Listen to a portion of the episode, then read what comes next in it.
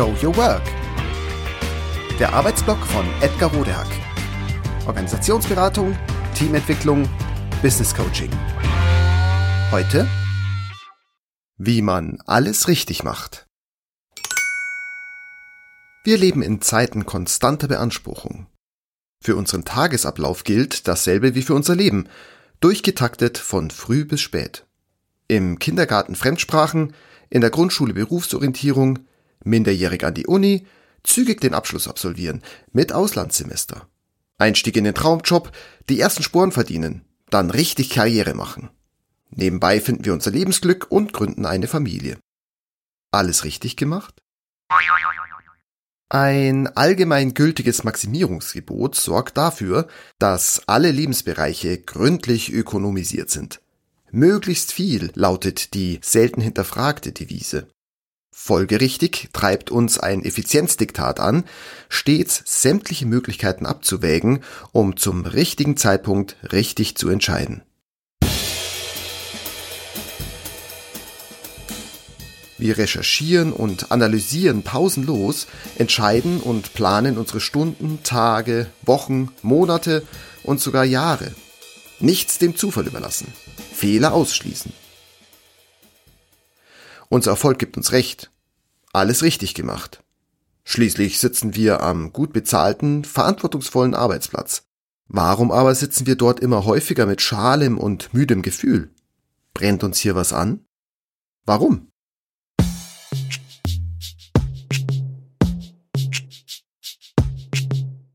Ziele zu erreichen ist ein großartiges Gefühl. Wir hängen uns rein, strengen uns an und wachsen manchmal sogar über uns hinaus. Um in dieser Art Leistung zu bringen, müssen wir natürlich gefordert werden. Am besten gehen wir dabei an die Grenzen unserer Fähigkeiten, ohne sie zu überschreiten. Denn so aktivieren wir alle unsere Kräfte ideal, kombinieren sie kreativ und flexibel und setzen sie zielgerichtet ein.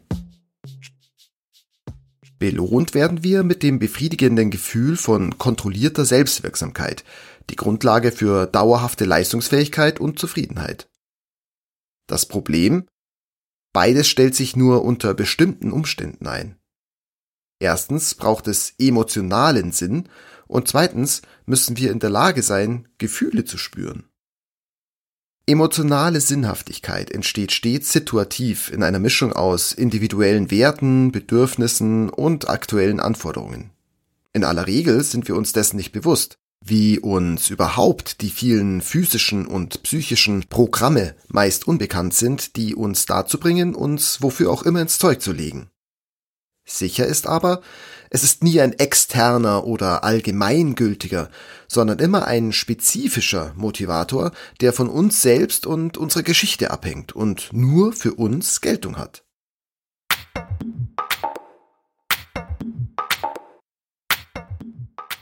Wenn wir uns über einen langen Zeitraum anstrengen, senkt das unsere Fähigkeit zum Fühlen und zum Mitgefühl, auch uns selbst gegenüber.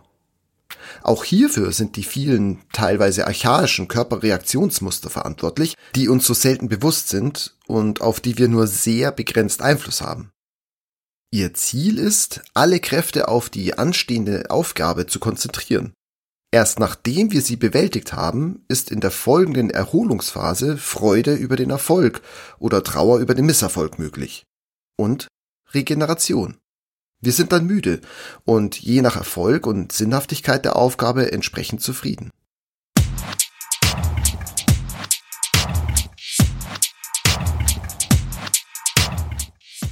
Folgt ohne Pause eine Beanspruchungsphase auf die andere, befinden wir uns in einem Zustand dauerhafter Anspannung.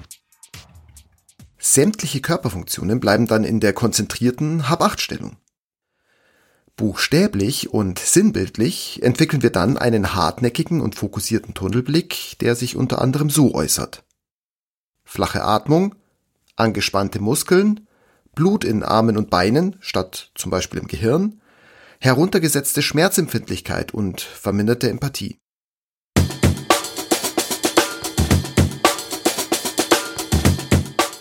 Vor allem wird der Stoffwechsel angepasst, der die Abläufe im Gehirn maßgeblich steuert. Unsere Wahrnehmung und unser Denken verändern sich. Unter anderem mit dem Effekt, dass wir ältere und bewährte Denk- und Handlungsmuster benutzen, die wir mehr oder weniger automatisiert ablaufen lassen. Mit anderen Worten,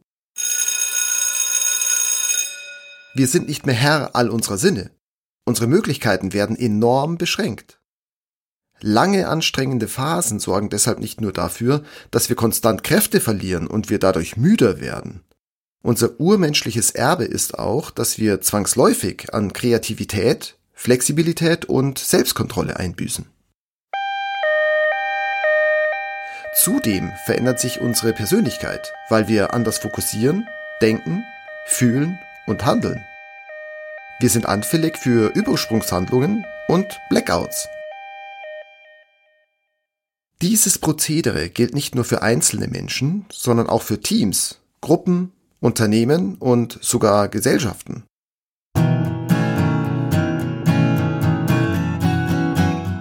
Wer größtmögliche Leistungsfähigkeit, Kompetenz und Zufriedenheit für sich und sein Umfeld dauerhaft herstellen möchte, sorgt deshalb grundsätzlich dafür, dass auf anstrengende Phasen Pausen und entspannende Zeiten folgen. Es gibt viele praktikable Tipps, um für sich effektive Pausen im Alltag einzuführen und sich so fit zu halten. Besonders wichtig ist aber, seine eigenen Stressmuster kennenzulernen, inklusive geeigneter Maßnahmen, ihnen im Falle des Falles gut zu begegnen. Für alle, die Teams und Organisationen in guter, leistungsfähiger Verfassung halten möchten oder müssen, bieten sich zudem agile Managementmethoden an, deren Ziel ist explizit, strukturelle Überforderung zu verhindern und größtmögliche Leistungsfähigkeit und Zufriedenheit sicherzustellen. Bei Scrum zum Beispiel konzentrieren sich deshalb alle Maßnahmen darauf, organisatorischen Sinn zu stiften, individuelle und organisatorische Leistungsgrenzen abzufragen und sich darin zu bewegen und durch festgelegte Rhythmen und Zeitfenster für bestimmte Arbeiten einen Wechsel von Anspannung und Regeneration herzustellen.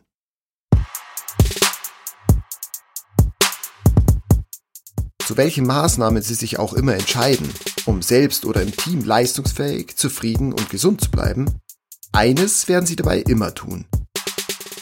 Sich selbst und andere beobachten, befragen und immer wieder neu justieren. In diesem Sinne, passen Sie auf sich auf, dann haben Sie schon fast alles richtig gemacht.